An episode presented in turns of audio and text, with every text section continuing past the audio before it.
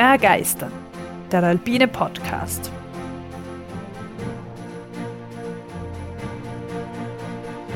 Wir tauchen ein in die Faszination der Berge und der Natur. Wir stellen euch die großen Abenteurer und Grenzgängerinnen vor. Wir bringen denkwürdige Momente und kulturgeschichtliche Hintergründe in euer Ohr. Wir wollen euch begeistern. Ja, schönen guten Abend und hallo an alle Zuhörerinnen und Zuhörer. Hallo, lieber Tobias. Ja, hallo allerseits. Herzlich willkommen zu einer neuen Folge.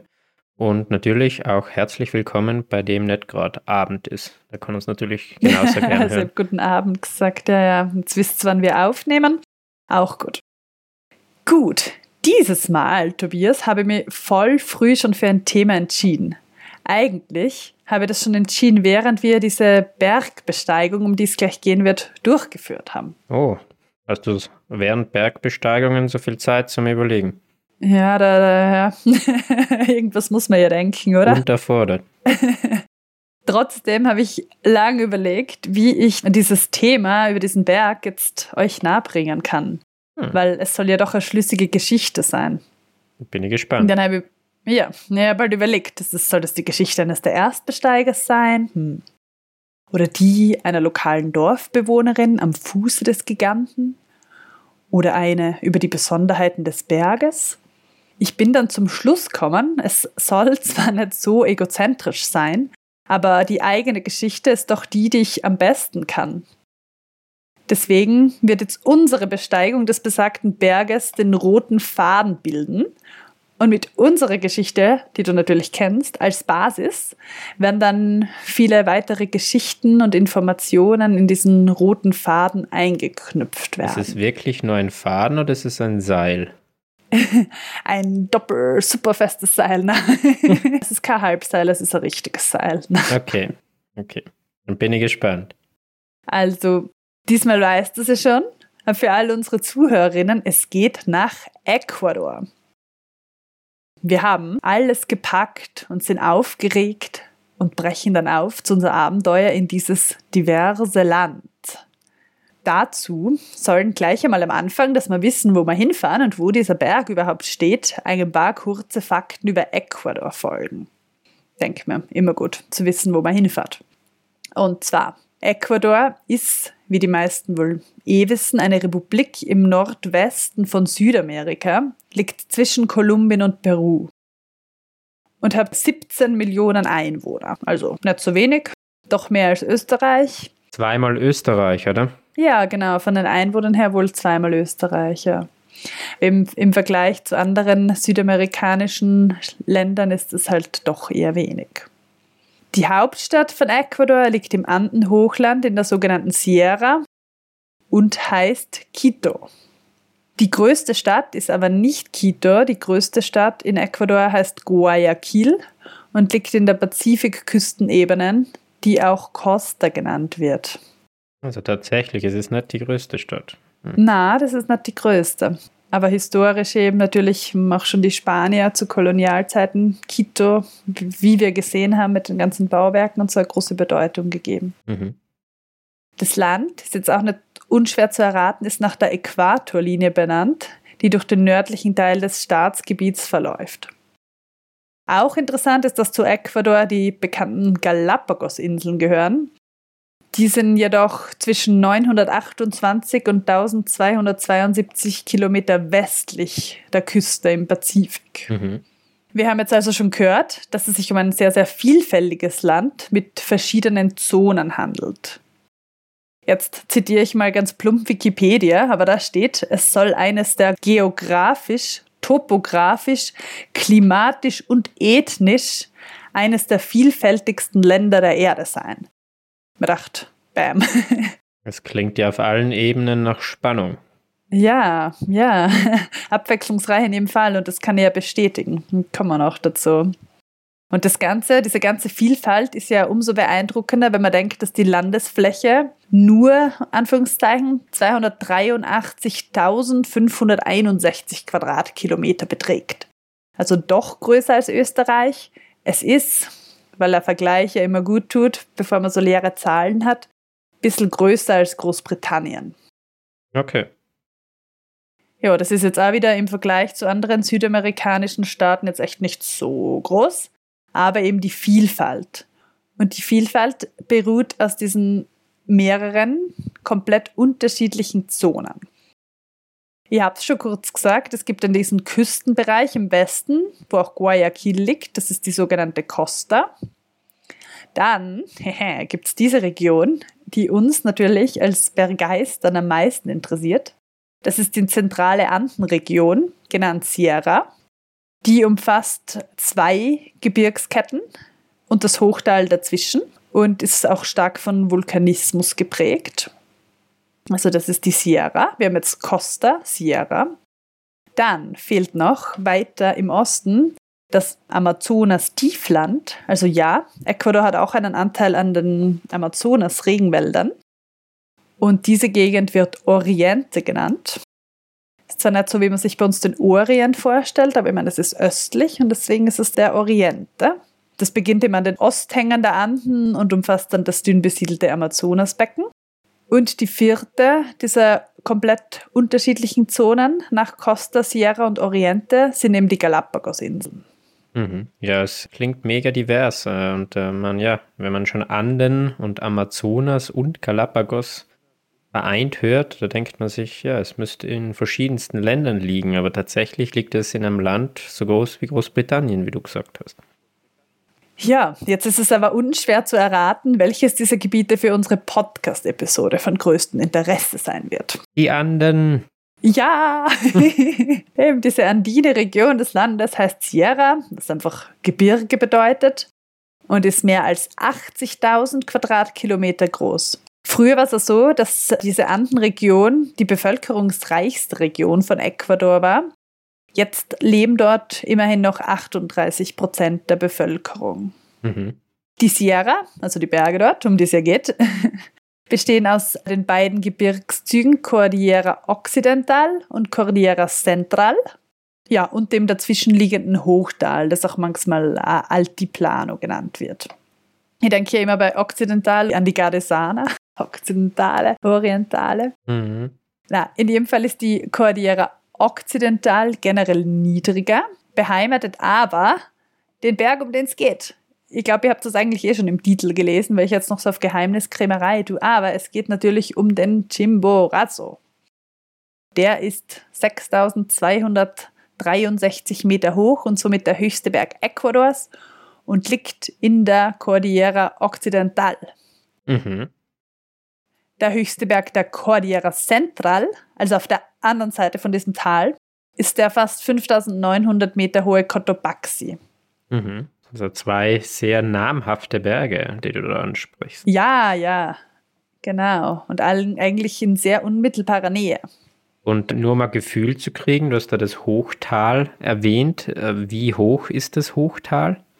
Ja, das befindet sich auf einer Höhe von ungefähr 1800 bis 3200 Metern mhm. und ist ungefähr 500 Kilometer lang, so 20 bis 30 Kilometer breit und beinhaltet auch eine Reihe mittelhoher interandiner Berge. Mhm. Und dir ist der Name dieses Hochtals wahrscheinlich eh ein Begriff. La Strada de los Volcanos. genau, genau, genau. Das ist ein Begriff Straße der Vulkane, hat kein geringerer als Alexander von Humboldt geprägt. Hm. Das war einer der ersten Europäer, der die Gegend erforschte und der hat das Hochtal dann so genannt. Jetzt wird der Begriff Straße der Vulkane natürlich auch von Reiseveranstaltern gerne genutzt. Und von Autos. Also ja, ja, es ist, es ist nicht so idyllisch, wie es klingt. Also sehr viele Städte und Orte liegen natürlich auch. Ich meine, eh klar, wenn da 38 Prozent der Bevölkerung wohnen, dass die nicht auf den Gipfeln wohnen, sondern eben genau in diesem Tal. Es ist sehr besiedelt. Also es ist nicht so eine klein, kleines Straßlein, das sich durch die Vulkane schlängelt, das stimmt.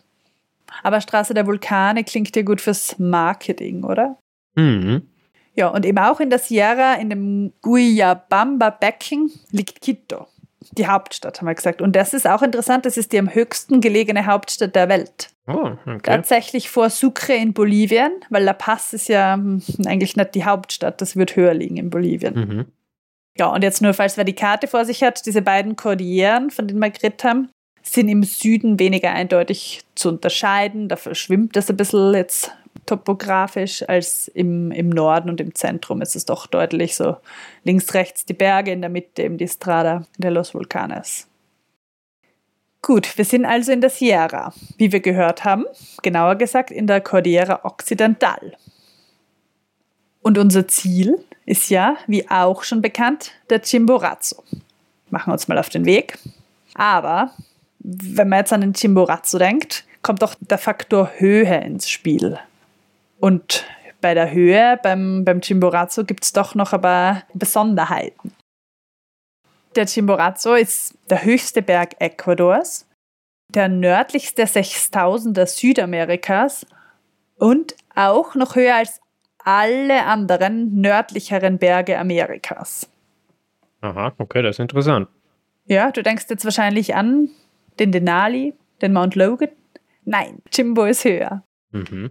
Der Denali, also in Alaska, wäre 6190 Meter. Mhm. Ja, ich meine, wissen wir alles natürlich in einer ganz anderen äh, Zone und dementsprechend trotzdem viel schwieriger zu besteigen und alpiner, aber jetzt rein zahlenmäßig ist er niedriger. Aber wie hoch ist jetzt der Chimborazo überhaupt? Das ist nämlich ganz interessant. Ihm wurde lange Zeit eine Höhe von 6310 Metern zugeschrieben. 2016 hat man dann aber eine spezielle Differential-GPS-Messung gemacht und hat festgestellt, na, er ist eigentlich nur 6263 Meter hoch. Man geht jetzt davon aus, dass diese Höhe eigentlich wahrscheinlicher ist als, das, als diese weit verbreiteten 6310. Also doch nicht ganz so hoch wie gedacht. Ja, und wer sich denkt, das klingt interessant und wieso kann man das nicht so genau messen, dann mache ich ein bisschen Eigenwerbung. das wollte ich gerade machen, aber Wir haben du. ja Erfolge über das äh, GPS gemacht, was da so dahinter steckt. Und ja, wieso es gar nicht so trivial ist, die Höhe eines Berges zu bestimmen, dass das manchmal gar nicht so eindeutig ist, selbst wenn man es genau messen könnte. Ja, Jetzt weiß ich gar nicht mehr, was war denn das für Folge? das ist Episode 25. Ich hab's, ich hab's rausgesucht. Ja, eben zum Global Positioning System GPS. Kann ich euch voll empfehlen. Der Tobi ist ein ziemlicher GPS-Experte. Habe ich rausgefunden. Das äh, bei Weitem Doch, nicht, aber doch, es, doch. ich finde, das ist ganz interessant auf jeden Fall, wie erstens, wie es funktioniert und vor allem, auch, wie das vorher irgendwie, das ist ja mal ohne ergangen. Ja, also 25 reinhören. Was jetzt aber noch, also gibt's im, zum Faktor Höhe gibt es ein paar Besonderheiten beim Jimbo. Der nächste ist, dass der Chimborazo vor der Vermessung des Himalaya als höchster Berg der Erde galt. Also das hat man eine Zeit lang wirklich geglaubt. Ja, war das nicht auch der Grund, wieso der Humboldt dort war? Weil der wollte ja, Ja, raufgehen genau. deswegen, oder? Genau, zum Humboldt Hm. komme ich später noch. Mhm. Aber der Humboldt war zum Beispiel der Meinung, er versucht den höchsten Berg der Erde zu besteigen, ja. Aber dann hat ein gewisser Herr George Everest im Jahr 1856 das Himalaya vermessen und festgestellt, dass doch viele Himalaya-Gipfel höher sind als der Jimbo. George Everest, auch unschwer zu erraten, nachdem dann der Mount Everest benannt worden ist. Angeblich wollte er das aber nie selber. Das hat man ihm zu Ehren gemacht. Ja, ich habe irgendwo gelesen in einem Buch, dass irgendwie, dass er der Leiter von dem Vermessungsgruppe war, die Genau. da betraut waren und eigentlich vermessen hat es eh wer andere, aber es ist dann zu ihm Ehren benannt worden. Ich glaube, er war eben der Leiter von diesem ganzen Messungsprogramm damals dort, genau. Also es war Wissenschaftler und jetzt ein Bergsteiger. Mhm. Und anscheinend, was, mir nicht, was ich gelesen habe, war er auch eben schon eher bescheiden und wollte jetzt überhaupt nicht, dass der Berg, der außerdem eh schon einen Namen gehabt hat, natürlich von der lokalen Bevölkerung, aber dass der jetzt nach ihm benannt werden soll. Also das ist Mhm. nicht seine Schuld. Aber nicht nur im Himalaya, auch in den Anden sind heute 26 höhere Berge bekannt. Mhm. Und der höchste der Anden, Mini-Exkurs, ist natürlich der Aconcagua mit 6,961. Mhm. Und den zweithöchsten erwähne ich vielleicht nur kurz, weil das ist zugleich der höchste Vulkan der Erde. Chimbo ist ja auch ein Vulkan. Der höchste Vulkan ist der Nevado Ojos del Salado. Der ist 6893 Meter. Ah, okay. Also doch noch ein Stück höher. Jetzt gibt es aber noch was, was den Chimborazo in dieser Hinsicht besonders macht. Äh, ich meine, es macht ihn sicherlich vieles besonders, aber dieser Punkt, der vielleicht auch ein bisschen in die Kategorie Fun Fact fällt, ist natürlich seine Entfernung vom Erdmittelpunkt.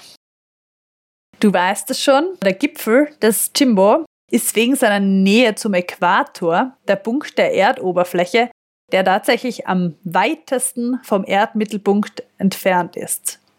Also in dieser Hinsicht könnte man sagen, ja, weitesten von der Mitte entfernt, das muss der höchste Punkt der Erde sein, wenn man es so definiert. Dass er hierbei den wesentlich höheren Mount Everest übertrifft, liegt daran, dass die Erde aufgrund der Rotation und der sich daraus ergebenden Fliehkraft, also der Zentrifugalkraft, keine Kugel ist, sondern ein Rotationsellipsoid, dessen Radius an den Polen kleiner und am Äquator größer ist. Also quasi ein bisschen abgeplattet. Ich glaube, das ist auch in deiner GPS-Folge. Ich wollte gerade sagen, ich krieg da Hunger auf Kartoffeln gerade. Ja, genau. Gab es dieses Kartoffelmodell. Die Potsdamer Kartoffel, da ist das gut erklärt. Genau, genau.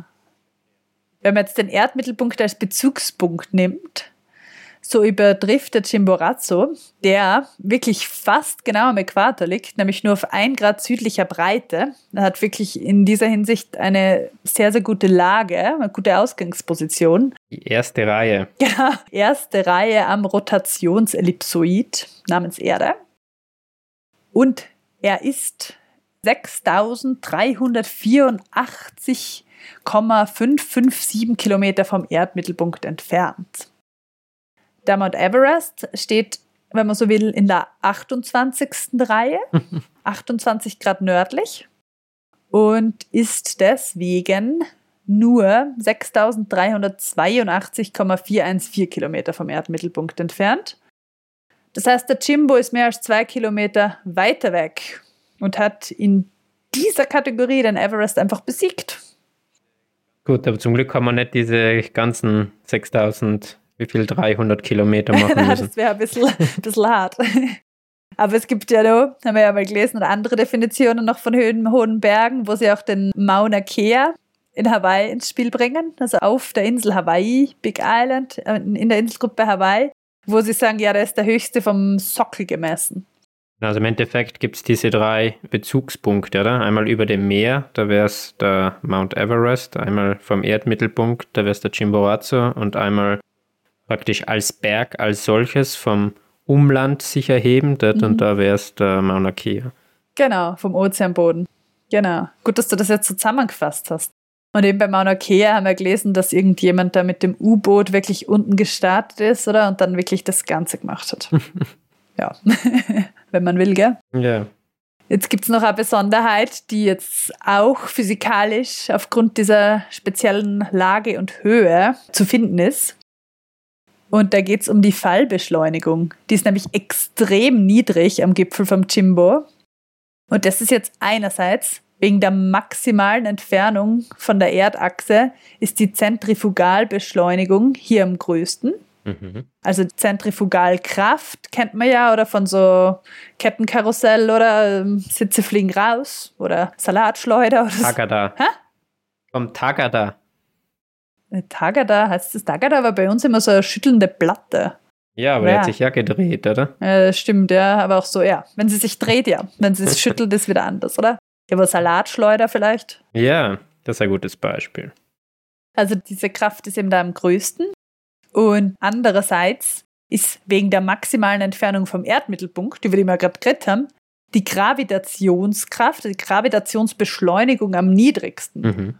Und das trägt beides dazu bei, dass am Gipfel des Chimbo die Fallbeschleunigung den sehr niedrigen Wert von 9,767 Meter pro Sekunde zum Quadrat besitzt. Ah, wir haben immer gelernt 981, oder? Ja, genau. Wir, erinnern uns jetzt an die Schule, oder? Das ist 981, haben wir immer als mittleren Wert für die Erdoberfläche genommen. Und dann so der Einfachkeit halber ist ja auch oft mit 10 gerechnet worden, Mhm. was ich mir erinnern kann. So Gewichtskraft und so. Gut, dass er weiß, wenn jetzt bei der nächsten Prüfung, wenn wer zuhorcht und noch eine Prüfung schreiben muss, wenn da zufällig diese Beispielfigur in der Rechnung am Jimbo ist, dann muss man anders rangehen. Da muss man anders rechnen, genau. Und es geht eben bei der Fallbeschleunigung um die Beschleunigung, die bei einem frei fallenden Körper auftritt, wenn der Luftwiderstand vernachlässigbar klein ist. Mhm. Also Jimbo, mh, windig ist oft da, glaube ich. Habe ich erlebt. Zum Glück war niemand im freien Fall. ja, zum Glück. Doch, wir sind ja immer noch an der Vorbereitung für unsere Besteigung. Und da fällt uns jetzt noch was anderes Physikalisches auf, das es in der Vorbereitung sehr wohl zu beachten gibt. Hast du eine Ahnung, von was ich rede? Hm, Ja, vermutlich an die körperliche Anpassung an die Höhe. Genau, jetzt einfach wirklich die Höhe. Unabhängig von Fallbeschleunigung, wir wollen ja nicht fallen, sind die Bedingungen in dieser großen Höhe natürlich auch für die Menschen besonders. Ungeeignet. Ja, jedenfalls sind wir nicht so dafür gemacht. Hier ist jetzt natürlich das äh, Stichwort Luftdruck zu nennen. Der ist bekanntlich in diesen Höhen niedriger und daraus resultiert, dass auch der Partialdruck des für uns so wichtigen Gases Sauerstoff in der Höhe vermindert ist. Aufgrund des Sauerstoffmangels benötigt das spezifische Anpassungsmechanismen des Körpers, die wir jetzt auch als Akklimatisation kennen. Ja, vielleicht können wir kurz rausstreichen, weil das ist das, was ich mir immer schwer tue. Es heißt, die Luft hat nicht weniger Sauerstoff, sie hat immer gleich viel Sauerstoff, nur ist der Druck geringer und deswegen nehmen wir weniger Sauerstoff auf, oder? Genau, also auch der, es ist ja der gesamte Luftdruck niedriger und da gibt es ja irgend so ein cooles Gasgesetz, das sagt, dass der Gesamtluftdruck einfach die Summe von der Drücke der Einzelgase ist. Und ist natürlich auch Stickstoff drin und andere Gase zu kleinen Teilen und eben Sauerstoff. Mit dem Gesamtluftdruck sinkt natürlich auch der Partialdruck des Sauerstoffs, ja. Und das macht es uns als Menschen schwierig. Aber der Sauerstoffgehalt, also diese, was waren es, 21 Es Prozent? sind immer noch 21 Prozent. Genau, der ist genau. konstant, ja. Das habe ich irgendwie am Anfang immer missverstanden. Ja, und dafür gibt es ja auch eine Episode von uns, wo man vorher so praktischerweise, hast du mir nachgeschaut, wenn ich dich gefragt habe, Folge Nummer 10. Da geht es genau um das, also Akklimatisierung und Höhenkrankheit. Weil, wenn eben die Akklimatisierung nicht in ausreichendem Maße stattfindet, entweder weil man zu schnell rauf ist, durch irgendwelche Vorerkrankungen, genetische Prädisposition, also manche Leute neigen halt eher dazu als andere, durch all diese Gründe und noch mehr kann es zu Höhenkrankheit oder Höhenhirnödem oder Höhenlungenödem kommen. Und ja, was das ist und so, wie gesagt, Folge 10. Ja, im Endeffekt, wenn man zu wenig Luft bekommt, also zu wenig dann Sauerstoff im Blut hat, dann hat das einfach negative Folgen für den Körper. Genau. Schön zusammengefasst, das ist blöd. Zu wenig Sauerstoff, immer blöd. Dazu gibt es auch ein ganz äh, interessantes ähm, Zitat von Alexander von Humboldt, den wir jetzt immer wieder so ein bisschen gestreift haben, weil der hat, wie wir schon gesagt haben, 1802 den ersten dokumentierten Besteigungsversuch des Jimbo unternommen und ist dann mit seinen Begleitern doch bis auf 5600 Meter gelangt. Ja, wow, Wahnsinn. Ja, ist echt arg damals, gell? Und er wollte aber damals ähm, auf den höchsten Berg der Erde gehen. Das hat wahrscheinlich, wissen wir nicht, aber für ihn die Besteigung doch noch interessanter gemacht. Mhm. Und weswegen ich den Humboldt jetzt wieder an dieser Stelle erwähne, ist, dass er auch damals schon die Symptome der Höhenkrankheit beschrieben hat. Mhm. Er hat nämlich beschrieben, Zitat, auch das Atmen wurde stark beeinträchtigt und noch unangenehmer war, dass alle Übelkeit einen Drang, sich zu erbrechen, verspürten. Ja, da war so Zwischenteile noch, dann wir fühlten alle eine Schwäche im Kopf, einen ständigen Schwindel, der in der Situation, in der wir uns befanden, sehr gefährlich war. Alle diese Symptome von Asthenie, also das ist so Schwäche, rühren ohne Zweifel von dem Sauerstoffmangel her, dem das Blut ausgesetzt ist. Sie habt das jetzt ein bisschen verkürzt. Sorry, Alexander. Aber man merkt doch deutlich, oder, dass der damals schon mit seinem wachen Sinn das genauso beschrieben hat, wie man das. Aber es war damals, also hört sich so an, als wenn man das damals eh so gewusst hat. er hat es gecheckt, ja. Mhm. Aber auch was die, die praktisch die, Die, die Ursache. ja, realen Gründe dahinter waren. Ja, Mhm. also alle werden es nicht gewusst haben, aber der Humboldt. Bei der Wissenschaft genau, in dem Moment genau, war es die bekannt. Wissenschaft hat das wohl gewusst, genau. Aus diesem Grund, all diesen Gründen, ist für uns eine gute Akklimatisierung natürlich ebenso wichtig. Das heißt, bevor wir jetzt aufbrechen zu unserem Jimbo-Abenteuer, schauen wir uns mal um, was es noch für Berge gibt, die man einfach, ohne jetzt großen Aufwand, Expedition, Guide und so weiter und so fort, einfach selbst besteigen kann. Und darf. Und darf, ja genau, es ist mit Permits und hin und her. Oft ist es nicht eine Frage des Könnens, sondern eine Frage des Dürfens. Oft ein bisschen schon, ja, und Transport eben auch. Wenn man nicht irgendwie einen Taxler bezahlen will, wenn irgendwo raufzubringen, ist es oft gar nicht so leicht, so als Backpacker. Aber es gibt sie doch, die Berge. So, bietet sich mega gut an, was wahrscheinlich die meisten machen. Nahe Quito gibt es den Ruku Pichincha. Der ist 4696 Meter hoch, also doch schon eine ganz eine gute Höhe. Das ist jetzt für die Grazer sozusagen der Schöckel von Quito, also der Hausberg. Steht direkt daneben. Im Schöckl haben wir ja schon eine Folge gehabt. Ja, eben ganz am Anfang. Es ist halt eher so Lokalwissen, aber ja, der Hausberg von Graz wäre der Schöckel. Und auch wie am Schöckel gibt es eine Seilbahn auf den Rukupinchincha. Die geht aber nicht ganz rauf, sondern bis knapp unter 4000.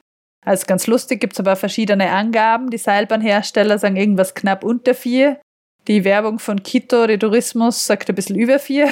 Klingt wohl besser. Aber jedenfalls geht sie schon ziemlich hoch rauf.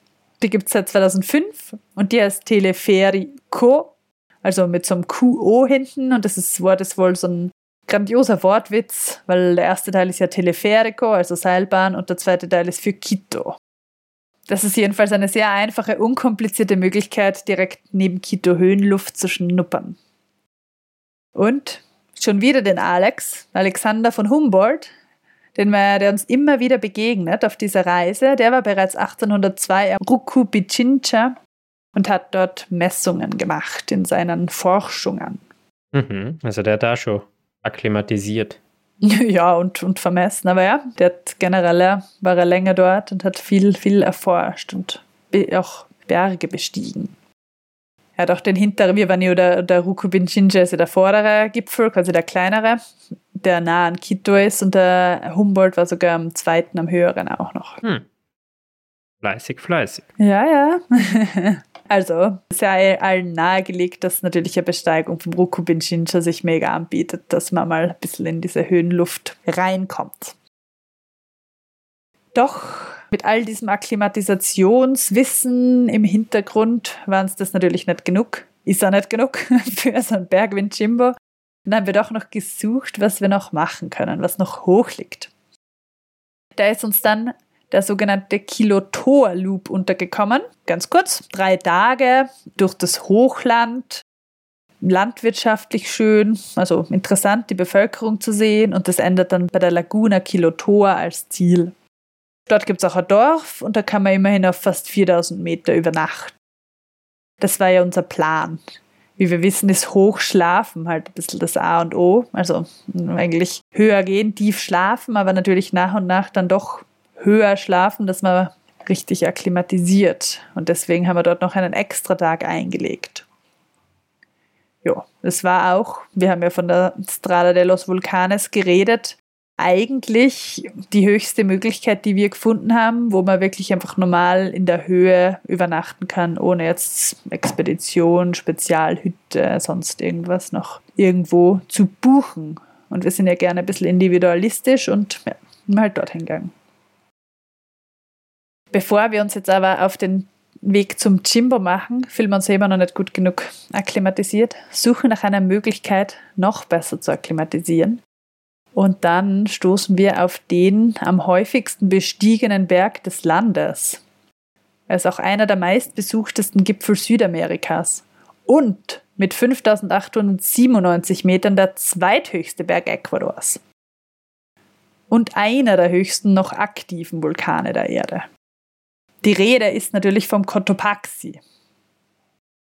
Zur Zeit unseres Besuchs ist dort jedoch eine Gipfelbesteigung verboten, da erhöhte vulkanische Aktivität gemessen wurde. Trotzdem kann man natürlich dort zur Hütte gehen, wir sind auch ein bisschen weiter raufgegangen, die vielen Wildpferde bestaunen und wir wollten halt vor allem auch Zeit in der Höhe verbringen. Doch nach diesem kleinen Abenteuer geht es schlussendlich nach Banyos, den Ort, wo wir uns für unsere Besteigung vorbereiten wollen. Der obligatorische Bergführer, den es für den Jimbo braucht, ist auch super schnell organisiert. Francisco, aber bieten viele Agenturen an. Bisschen schwammig vielleicht, aber man kann es schnell organisieren. Die Ausrüstung ist ebenso schnell organisiert. Das lohnt sich vielleicht an der Stelle ein bisschen länger rumzufragen, denn beim Preis ja, variiert es sehr stark und im Endeffekt ist es nicht so, dass man für einen höheren Preis bessere Leistung kriegt. Das sind im Endeffekt alles die gleichen Bergführer, auf die dann verschiedenste Agenturen, auch europäische Agenturen und so weiter zurückgreifen. Also es lohnt sich eigentlich, sie rumfragen und dann das beim günstigsten halt zu nehmen. Ja, stimmt, das ist echt gut, dass du das einwirfst, weil wir zuerst da überlegt haben, ja, das ist wichtig und soll man da jetzt irgendwie mit der professionelleren Website nehmen oder so. Und im Endeffekt hat uns dann unser Bergführer gesagt, ja, er arbeitet für die, die, die und die und die. Also ich glaube, es ist ja wahrscheinlich eher egal. Ich meine, was man vielleicht verbessern könnte, war unsere Ausrüstung. Die war jetzt im Vergleich jedenfalls zu unserem gewohnten, leichten Ausrüstung von zu Hause eher ein bisschen antiquiert. Sie wird auch ihren Dienst tun, zur Sicherheit hat Tobias aber gleich zwei Paar schwere Steigeisen mitbekommen. Ja, das eine war nicht ganz vertrauenswürdig wohl. ja, haben es gemeint. Also wir haben sicher einige Kilos geschleppt, die wir daheim nicht geschleppt hätten, aber ich meine, ist ja okay. Der Humboldt und so hat sicher noch schwerer gehabt. Also. Ja, aber es ist auf jeden Fall cool, dass man überhaupt die ganze Ausrüstung kriegt. Also man kann echt da vom, wirklich vom Socken weg bis zur Sonnenbrille können sie irgendwie alles verleihen. Und das war für uns insofern angenehm, weil wir unsere Ausrüstung nicht von Europa halt mitgebracht haben. Ja, genau. Also natürlich, wenn man jetzt nur zum Bergstein kommt, würde ich es unbedingt mitnehmen. Aber wir haben ja eine längere Reise gemacht und wollten dann nicht immer das ganze Zeugs mitschleppen. Also man kriegt's. Nach dem ganzen Anprobieren sind wir natürlich umso gespannter, was auf uns zukommt. Nachdem das Wetter, jedenfalls für laut der Agentur, eh fast immer gleich ist und sie überhaupt keinen Favoriten hatten, welcher Tag besser werden sollte, haben wir uns gedacht, wir gönnen uns doch noch einen Tag in Banyos, in den dortigen Banyos, nein, Bädern, um uns zu entspannen. Dort gibt es nämlich so heiße Quellen und sind davor doch recht lang dahin gefahren und haben uns gedacht, vielleicht ist es gut, wenn wir ganz fit zum Jimbo aufbrechen. Tiefenentspannt geht es dann los. Wir fahren mit dem Auto zuerst nach Riobamba. Wir fahren ja mit dem Francisco, also unser Bergführer, ist gleichzeitig unser Chauffeur und Mann für alles der holt uns ab oder wir gehen hin, also nicht mehr, wir gehen hin und dann fahren wir mal nach Riobamba. Das ist eine eher größere Stadt dort im Altiplano, gehen dort noch auf den Markt, er kauft sie nur so ein bisschen so Jause halt.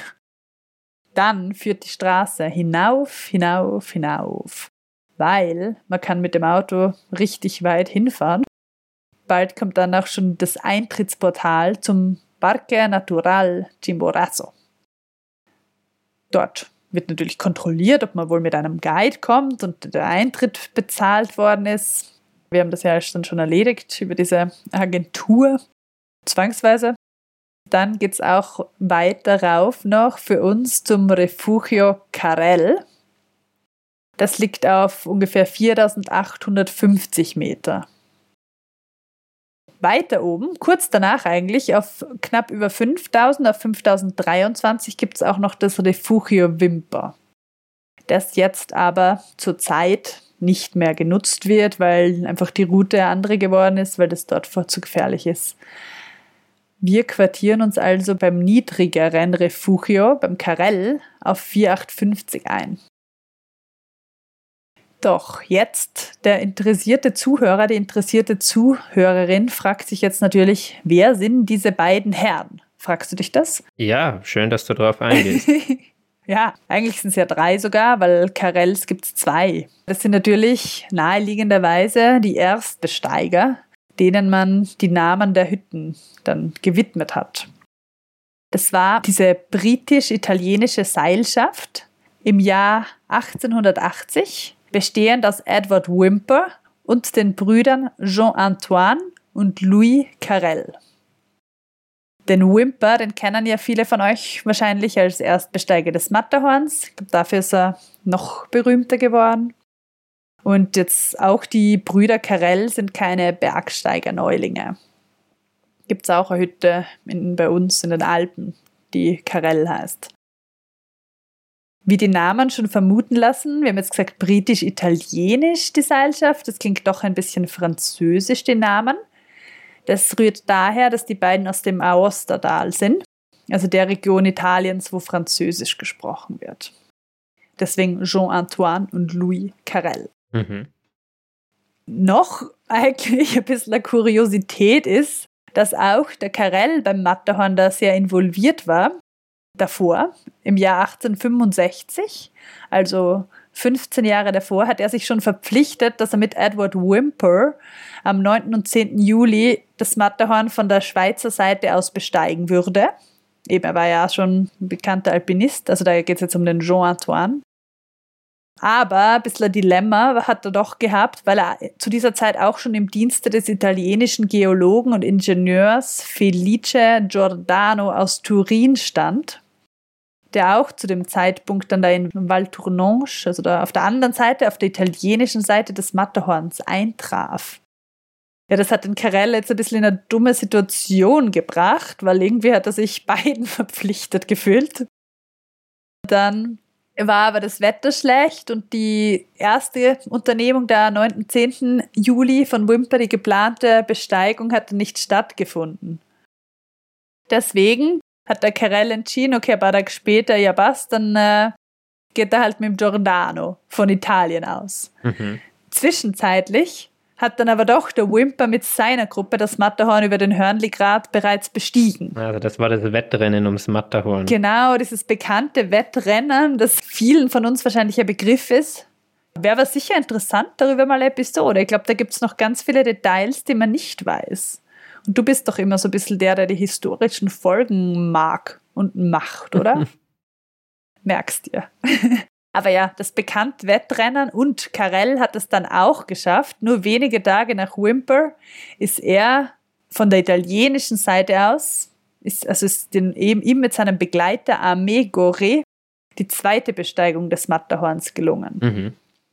Also die zwei haben sich schon kennt länger und waren aber beim Matterhorn schon irgendwie beide involviert und sind dann 15 Jahre später zu dieser gemeinsamen Südamerika-Reise aufgebrochen und haben auch den Chimborazo gemeinsam diesmal erst bestiegen.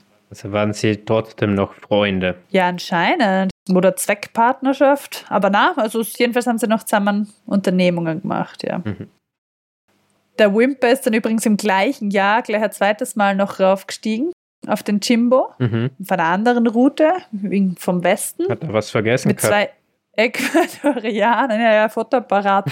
Na, er hat anscheinend haben ein paar Kritiker angezweifelt, dass sie wirklich oben waren. ein bisschen der Klassiker und dann hat er gemeint, er geht nochmal rauf. Ja, ja. Dann aber mit David Beltran und Francisco Campagna. Hm. Also zwei lokal. Francisco war damals auch schon am Berg. ja, der Francisco immer Bergsteiger, ja. Gut, kommen wir zurück zu unserer Situation. Wir befinden uns jetzt ja in dem Refugio Carell. Bisschen aufgeregt, gibt es Abendessen und dann legen wir uns schlafen.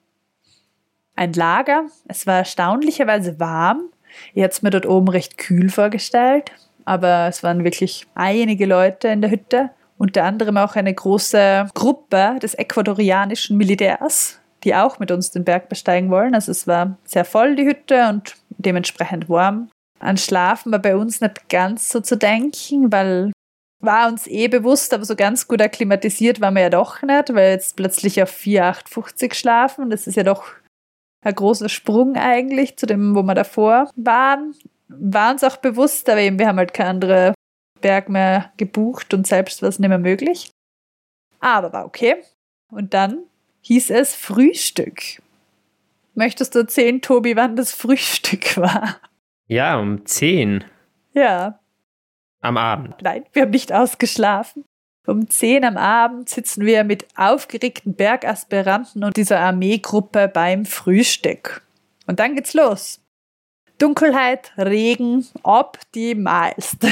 Na, es nieselt ein bisschen, aber ist ganz okay. Meine Bader Guides wollen deswegen umdrehen, aber wird sich später noch rausstellen. Ich glaube, man dreht halt natürlich gerne um als ecuadorianischer Bergführer, weil dann ist man früher daheim. Aber war dann doch der Großteil der Leute der Meinung, dass ein bisschen Regen noch nicht so stören sollte. Also ist es weitergegangen. Bald erreichen wir das Höhenlager mit Zelten. Es gäbe nämlich auch die Möglichkeit, dass man ein bisschen weiter oben startet, den Gipfeltag.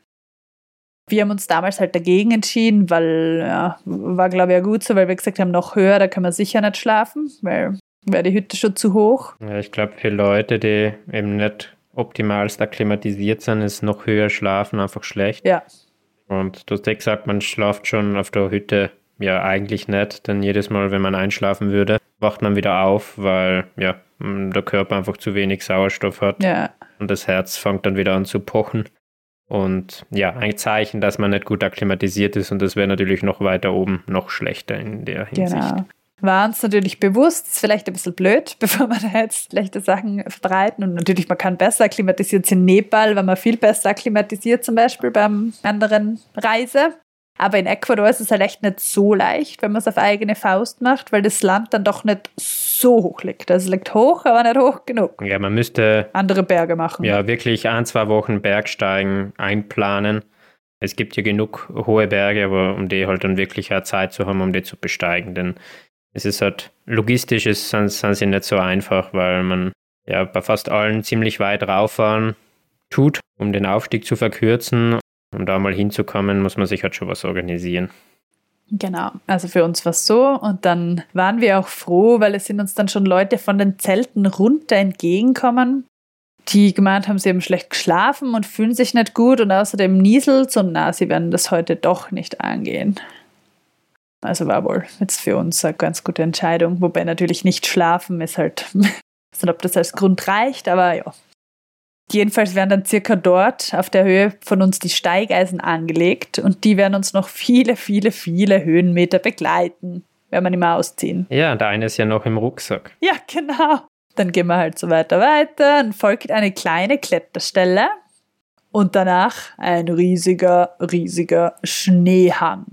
Ja, das wissen wir jetzt, weil wir wissen, wie es ausschaut, wenn man runtergeht, aber an dem Zeitpunkt muss man sich vorstellen, wir sind ja um 10 Uhr Frühstück gehabt und dann vielleicht um ein bisschen vor 11 aufbrochen.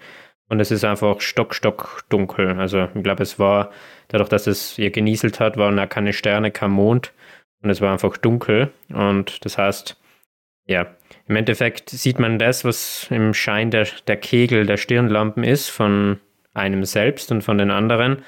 Und ja, manchmal sieht man irgendein Licht am Horizont, weit oben und ja, denkt, okay, ist es ein Stern, ist es eine Stirnlampe?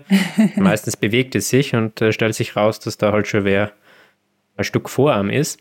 Und man vermutet dann halt, wie steil das ganze Zeug ist, aber man kann es irgendwie nicht so einschätzen, weil dann irgendwie die Referenzpunkte fehlen. Genau, ja, das ist gut gesagt. Also riesiger Schneehang, wie sich rausstellt. Uns bläst ein kalter Wind ins Gesicht, Dunkelheit und es geht steil bergan. Die Schneeflanke ist einfach super, super lang und steil. Ich kann es nur noch mal betonen. Dann irgendwann erreichen wir die Höhe, auf die Alexander von Humboldt gekommen ist. Das steht zwar nirgends, aber das ist eben 5600 Meter. Wir erinnern uns an seine Symptome und auch uns tun die Köpfe weh. Es ist schon anstrengend. Man macht halt doch 1475 Höhenmeter von der Hütte aus, was jetzt in diesen Höhenlagen, also klingt sonst nicht so viel, aber in dieser Höhenlage doch nicht zu unterschätzen ist. Also, kurz gesagt, es zieht sich. Und immer wieder fragt uns auch der Bergführer, ob wir umdrehen wollen. Das ist halt nicht sonderlich motivierend. Das ist jetzt nicht nur die Anstrengung des Anstiegs, sondern wir brauchen halt auch noch irgendwie zusätzlich die Kraft, dass wir motiviert bleiben und ihn überzeugen, dass wir ja noch Kraft haben. Weil er sagt uns alle bei Meter, dass wir bedenken sollen, dass man die halbe Kraft ja noch für den Abstieg benötigt. Ich glaube, das ist dort ein bisschen ein üblicher Schmäh vielleicht bei manchen, was du nicht, eben früher daheim sind ist doch immer nicht.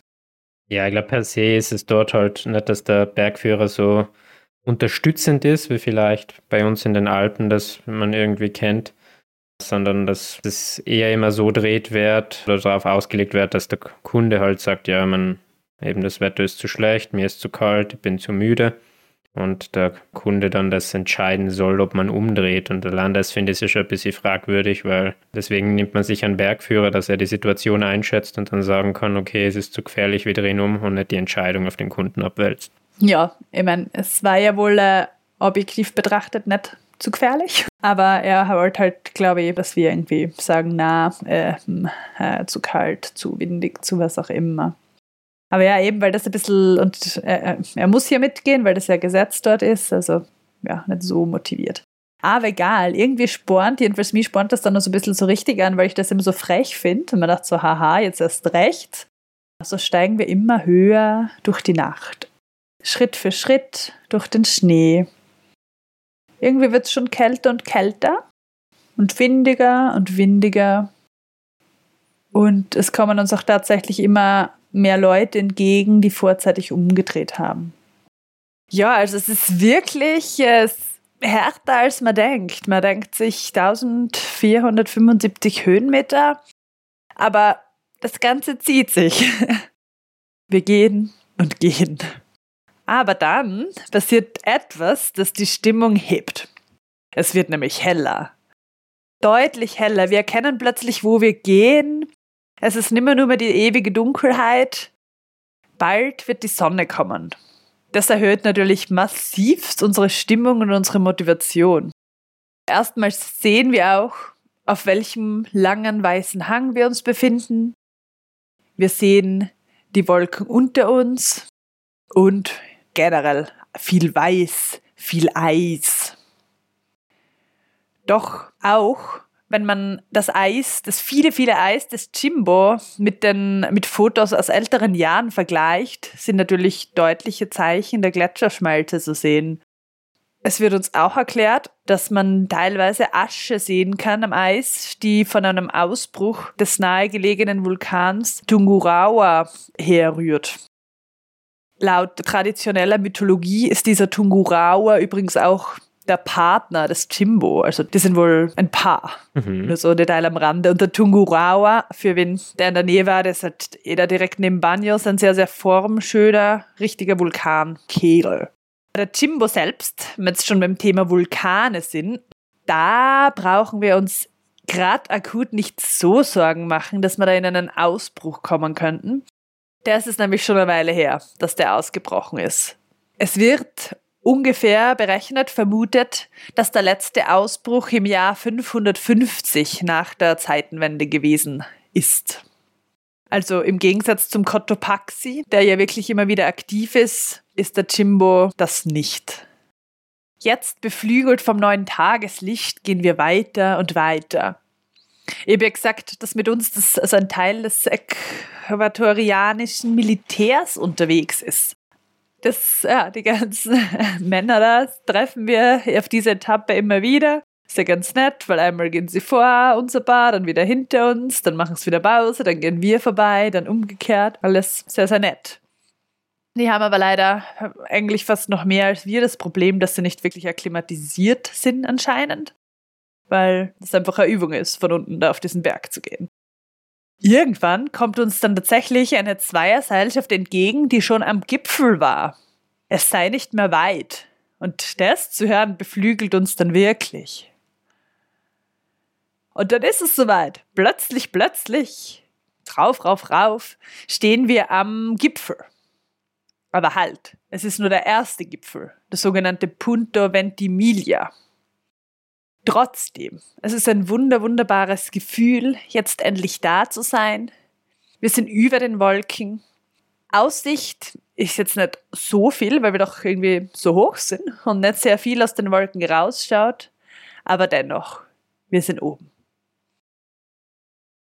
Plötzlich haben wir dann aber doch wieder sehr viel Kraft und wollen unbedingt noch auf den richtigen Gipfel gehen.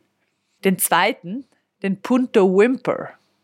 Also richtig ist natürlich ein bisschen relativ, aber in jedem Fall ist es der höhere. Weil der Gipfel ist so quasi ein Kraterrand des früheren Ausbruchs. Und der höchste Punkt ist halt auf der anderen Seite. Praktisch. Ja, sehr praktisch, ja. Es ist auch tatsächlich, geben sich viele Leute damit zufrieden, auf dem Punto Ventimiglia zu sein. Ehrlicherweise, drüben schaut es ja sehr ähnlich aus. Aber es ist dann doch irgendwie gut, wenn man so weit gegangen ist, dann das Gefühl, okay, jetzt gehen wir gleich auf den höchsten Punkt. Da war dann doch ein bisschen das Ego im Spiel und plötzlich die Euphorie und dann ist es eigentlich ganz leicht gegangen. Das war, wie lange sind wir da noch gegangen? Ja, es ist äh, trotzdem nicht äh, zu unterschätzen. Also es ist schon noch, glaube ich, so hin und retour mal mindestens eine gute Stunde. Ja, ja. Was man extra Weg hat und zumindest hat uns der Bergführer gesagt, dass ähm, die, also wo wir da gegangen sind, dass das relativ gut war, weil halt einfach Schnee und weiß war, aber dass manchmal da ein ziemliches Labyrinth ist und man deswegen gar nicht so leicht rüberkommt und dann manche oft gar nicht rübergehen können, weil es zu gefährlich wohl ist. Ja, und ich glaube, viele Leute sind einfach auch froh, oder wenn man da ewigst in der Dunkelheit raufgegangen ist und dann nehmen sie gerne quasi die Hand, die einem gereicht wird, das ist der erste Gipfel entgegen und sind damit zufrieden. Ist ja auch cool. Aber wir wollten ja da diesen Punkt, der am weitesten von der Erdmitte entfernt ist, wollten wir dann irgendwie doch uns nicht entgehen lassen. Ja, das ist schon was Besonderes, ja.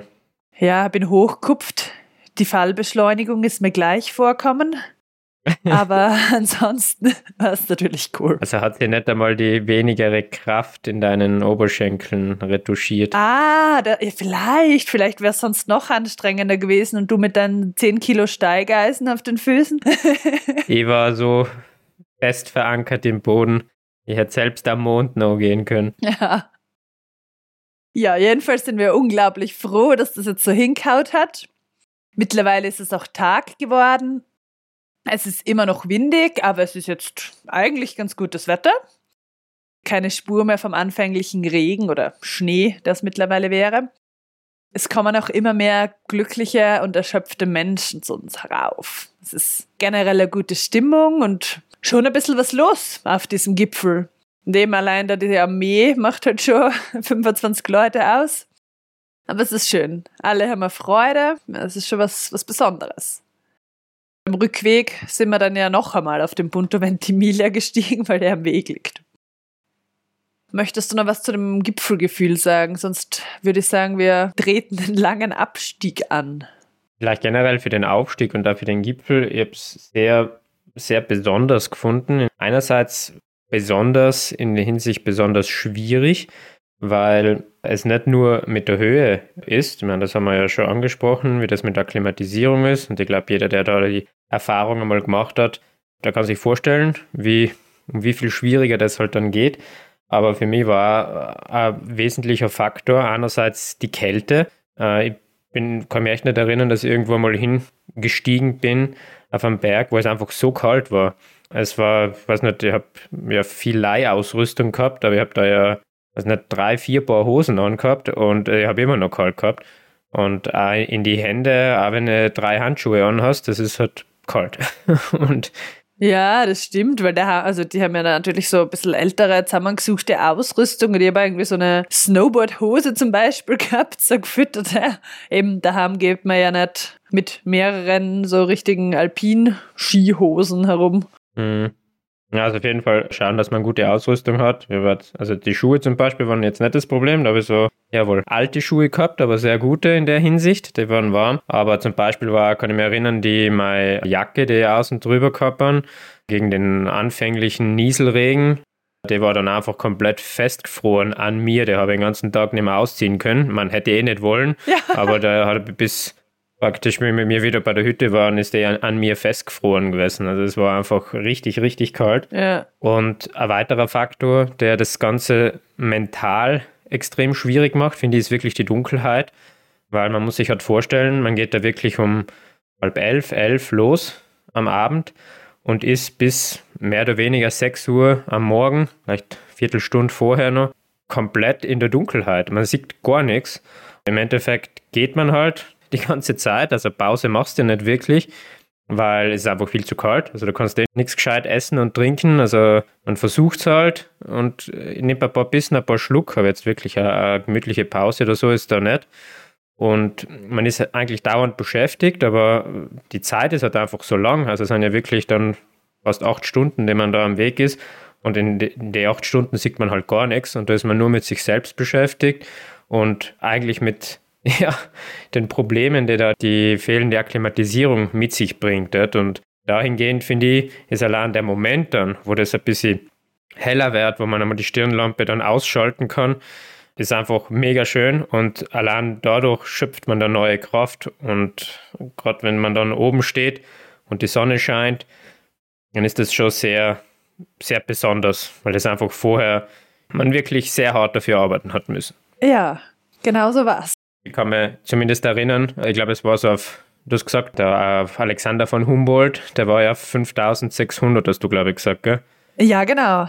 Ja, und ich kann mich nur erinnern, irgendwann bei 5400 war ich schon komplett fertig, irgendwie so von der Höhe einfach und von dem ganzen schweren Zeug. Also meine Beine waren einfach ultra schwer die ganze Zeit. Und da, ja, habe ich mal nachgefragt, wie lange es denn noch ist, weil ja, man weiß ja nicht, wo man ist, es ist ja alles dunkel. Und da haben wir dann gehört eben vor 5400 und dann haben wir gedacht, oh Gott, jetzt noch 800 Höhenmeter. Das wird nichts mehr. Und umso schöner war es dann für mich, dass sie dann doch oben der Sonne entgegenlachen haben können am höchsten Punkt. Und am ersten Gipfel, weil du sagst, man nimmt die Hand, die einem gereicht wird, ja. also die hätte ich sehr gern genommen, aber natürlich der Ehrgeiz dann packt dann doch wieder, wenn man ein bisschen ein bisschen Sauerstoff hat. und dann äh, schafft man es irgendwie auch noch zum ein bisschen höheren Gipfel rüber und wieder zurück. Mm, ja. Jetzt war bei uns ein bisschen anstrengend, dass, wie schon gesagt, unser Bergführer da vielleicht nicht ganz so für uns gearbeitet hat, vorsichtig formuliert. Und der ist natürlich super klimatisiert und geht das die ganze Zeit. Und der ist immer so schnell gegangen. Halt immer genau diesen Schritt zu schnell, diesen klassischen. Und wir waren ja am Seil. Das war echt oft ein bisschen hart eigentlich. Ja, das ist einfach steil. Das heißt, man muss schon hohe Tritte machen. Ja. Und es ist einfach schwierig. Ja. Also die Haxen brennen eigentlich bei jedem, bei jedem Tritt. Ja. Eben, dadurch, dass man zusammengehängt ist, ist halt der eigene Rhythmus gar nicht so möglich. Ja, das stimmt. Wenn man ein bisschen sein eigenes Tempo gehen könnte, das glaube ich, wird vieles leichter machen. Ja, aber zusammengekettet, ah, an den frisch genähten Klettergurten übrigens. Aber lustig, wie wir zur Ausrüstung kommen sind. Ist gerade einer gesessen mit so einer Nadel und hat irgendwas beim Klettergurt genäht.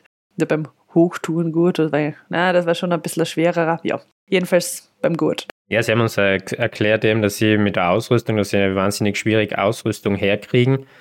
Also da kann man dort nicht so ins Geschäft gehen und kaufen und äh, deswegen kaufen sie oft von äh, Touristen praktisch die Sachen dann ab. Also die fragen es dann, ja, okay, sie würden gerne die Schuhe kaufen oder wie auch immer und versuchen da daher dann ihr Material zusammenzukriegen. Ja, das mit der Ausrüstung, das glaube ich sofort, ja, wenn es eben nicht die Geschäfte dafür gibt, dass das schwierig ist. Und sie haben ja eh Interesse gezeigt, auch dann, oder ich glaube, dein äh, Biwaksack wäre ganz toll gewesen. und ich weiß gar nicht mehr, bei mir hat er irgendwas gefragt. Genau, ja. Wir haben ja nicht so viel Werkstattsachen mitgehabt, aber trotzdem, und das, was wir gehabt haben, haben wir natürlich noch gebraucht für unsere Reise, jetzt so Down in die Ecke und so. Aber grundsätzlich, wenn man da irgendwie mal mega Freude machen will, alte Ausrüstung mitnehmen, verkaufen oder verschenken, das ist sehr, sehr gern gesehen. Genau, ja. Ja, in diesem Sinne, jetzt haben wir uns doch ein bisschen unterhalten am Gipfel. ist es doch jetzt schon später geworden. Kalt ist immer noch. Jetzt müssen wir, wie von jedem Berg, natürlich auch wieder runtergehen. Dieser Abstieg, der zieht sich.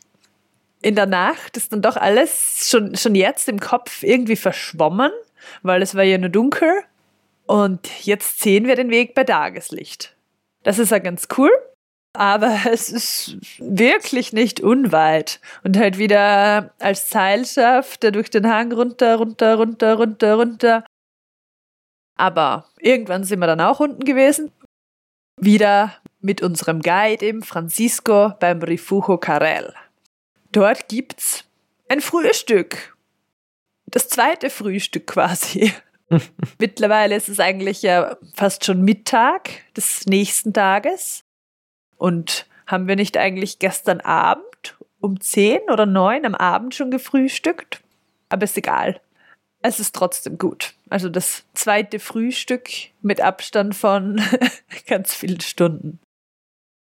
Jetzt merken wir auch erst, dass wir schon Hunger haben, weil das Gefühl war in der Höhe eigentlich kaum vorhanden und außerdem, wie du schon gesagt hast, war man beschäftigt mit Gehen und es wäre eh zu kalt gewesen. Also es ist doch ganz gut, dass wir da was essen können. Ja, und einfach mal hinsitzen war, das finde ich sehr gut, weil ihr Beine aus Blei gehabt, also die waren irgendwie einfach so komplett tot, komplett fertig. Mhm. Ähm, kann mich erinnern, da die letzten Meter zur Hütte gehen so leicht bergauf. Äh, das war die reinste Qual. Ja, das stimmt. Der Gegenanstiege sind immer böse.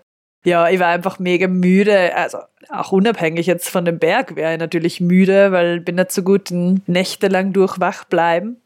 Weil das kommt ja nur dazu und es war echt gut, dann mal kurz zu sitzen und nicht vollkommen konzentriert mehr zu sein. Bei der Hütte sehen wir dann auch noch äh, ziemlich viele Tagestouristen. Ist ja beliebt, darauf zu fahren, weil man da so hoch rauffahren kann. Und auch ein paar Bergsteiger, die gerade die Sachen für den heutigen Abend backen. Da sind wir doch froh, dass wir nicht nochmal raufgehen müssen.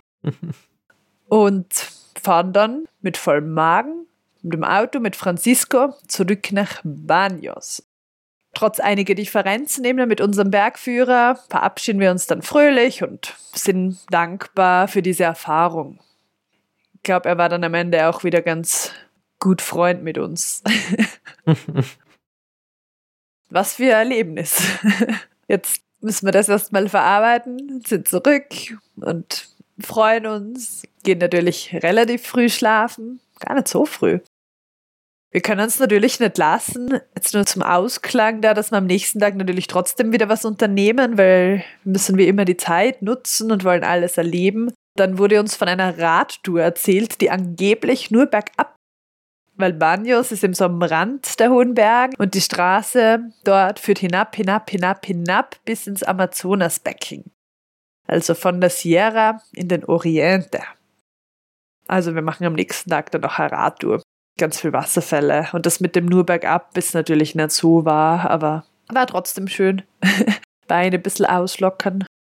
Gut, und damit ist jetzt meine Erlebniserzählung von unserem Erlebnis oder von unseren Erlebnissen am Jimbo fertig.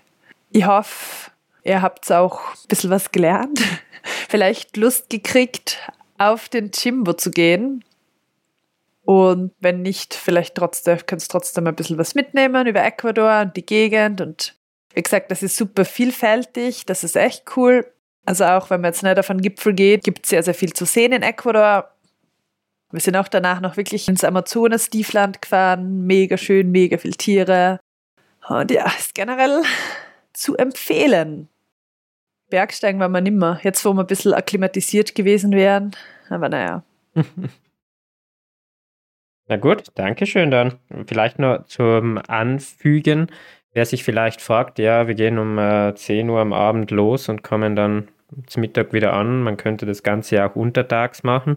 Der Grund dafür ist, dass die Sonneneinstrahlung am Äquator extrem hoch ist, also gerade durch die Höhe dann natürlich noch intensiver. Das haben wir dann einmal später auch am eigenen Leib erfahren dürfen, wo wir dann irgendwo auf 3000 Meter die Sonnencreme vergessen haben und dann innerhalb von vier Stunden einen Megasonnenbrand aufgerissen haben. Also, ja, und da war nicht einmal Schnee dort, gell? Das war. Genau, das heißt, durch Höhe, Schnee und Lage ist dort die Sonneneinstrahlung einfach um ein Vielfaches, Vielfaches höher, als wir das da von unseren Bergen kennen. Und deswegen ist durch die Steilheit, die wir ja versucht haben, da irgendwie zu skizzieren, ist das Ganze nicht ungefährlich äh, für Lawinen, für, für Nassschneelawinen. Und deswegen ist so die, die Tendenz, die man jetzt eben hat, dass man praktisch die Nacht geht, zum Sonnenaufgang am Gipfel ist und dann den Gefahrenbereich dann eigentlich bis, ja, bis so 9 Uhr eigentlich schon wieder verlässt. Also, dass da die Sonne noch nicht so viel Schaden angerichtet hat. Ja, genau. Genau. Also, ich glaube, es geht niemand anders. Dadurch, dass man eh einen Guide haben muss, und die das alles so machen und die ganze Hüttenlogistik mit den zwei Frühstücks etc. darauf beruht. Also ich glaube, es ist immer so, ja. Ja, na gut. Dann danke. Also ich finde find cool, das war jetzt eine schöne Folge, dass man ein bisschen so Querverweise zu unseren früheren Folgen, wo man ja das Wissen aus den Folgen, das wir ja selbst schon da ein bisschen angesammelt haben, ja jetzt an dieser Tour gut verwenden haben können. Also, dass wir das da mit im Rucksack gehabt haben, im Gedächtnisrucksack, ist ja super. Ja, das ist echt lustig. GPS, mehrmals Höhenkrankheit, das ist. Und äh, für mich einfach mega beeindruckend, also das, was du gesagt hast mit dem Alexander Humboldt, also dass der zur damaligen Zeit, wie gesagt, glaube ich, irgendwie 1802 oder so. Ja, genau, frühes 19. Jahrhundert, ja. Ja, dass der das probiert hat, weil eben kurz vorher, glaube ich, ist ja der Mont Blanc erst bestiegen worden. Aha. Und ich meine, das war ja schon für die Alpen eigentlich schon eine mega Leistung zu der Zeit. Und dass man da ein paar Jahre später eigentlich schon am, fast am Gipfel des Chimborazo steht, das ist schon, schon echt beachtlich. Ich meine, wir haben alte Ausrüstung gehabt, aber nicht so alte Ausrüstung und es war schwer genug. ja, ja, ja, eh. Es ist immer wieder arg, was früher schon geleistet worden ist. Aber äh, ja, andererseits. Ja, ja. vor allem, was man sich ja zutraut hat, weil eben man, weiß nicht, irgendwie ja kaum Wissen über Berge und so vorhanden gewesen. Nicht? Also, zum, also kaum Wissen, unter Anführungszeichen, so was wir heute halt so wissen und beachten und uns informieren vorher, hoffentlich. Mhm. Und ja, damals waren das echt noch richtige Abenteurer, ja. Das stimmt, ja, ja. Eh, mit der Ausrüstung halt da, weil sonst denke ich mir schon öfters, weil wenn man so an früher, früher denkt, irgendwie, glaube ich, geht die heutige Welt davon aus, so, ja, heute sind wir besser. Aber ich meine, das waren gleich sportliche, gleich intelligente Leute natürlich, wie wir. Aber ja, mit den Mitteln, die man gehabt hat, ist es schon spannend. Gut, dann schließen wir die Folge. Ich verabschiede mich aus dem Studio heute in Südtirol und freue mich aufs Schneiden. Ja, aufs Schneien und aufs Schneiden, oder? Ja, ja, jetzt hat es aufgehört vorher. Ja, gerade ein bisschen Neuschnee und das passt ja ganz gut zum weißen Chimborazo. Absolut, absolut. Vielleicht hört man sogar im Hintergrund von der Tonspur die Schneeschaufelgeräusche vor der Tür da. Ja, es ist nicht die Lawinenschaufel. Nein. ja, Gut. Ich hoffe, euch hat es ein bisschen gefallen und dann hören wir uns hoffentlich das nächste Mal wieder. Ja, danke schön fürs Dabeisein, danke schön fürs Zuhören. Bis zum nächsten Mal. Bis zum nächsten Mal. Wem die Folge oder auch unsere vorherigen Folgen gefallen hat, da freuen wir uns sehr, wenn er uns bewertet. Äh, man kann das in Form von Sternen oder Rezensionen machen beim jeweiligen Podcast-Anbieter, also bei dem ihr uns gerade zuhört. Ihr könnt uns natürlich auch gern abonnieren, wenn ihr keine der neuen Folgen verpassen wollt. Äh, wer ein bisschen mehr Einblicke in unseren Podcast bekommen will, der kann uns gerne auf Facebook oder Instagram folgen. Da haben wir dann abseits von den Episoden auch das ein oder andere Bild bzw. Posting verfügbar. Wer ein bisschen mehr über uns erfahren möchte, den lade ich gern auf unsere Website ein, begeistern.com. Wer Kommentare geben möchte zu einzelnen Folgen, der kann das öffentlich machen auf YouTube unter der jeweiligen Folge, auf Facebook oder Instagram unter dem jeweiligen Folgenpost. Wer uns eine Rückmeldung, Kommentar zur Folge geben möchte, aber das lieber privat machen möchte, der kann uns gerne eine E-Mail schreiben. Bitte Rückmeldungen an kontakt.vergeistern.com. Vielen Dank und ich freue mich aufs nächste Mal. Danke.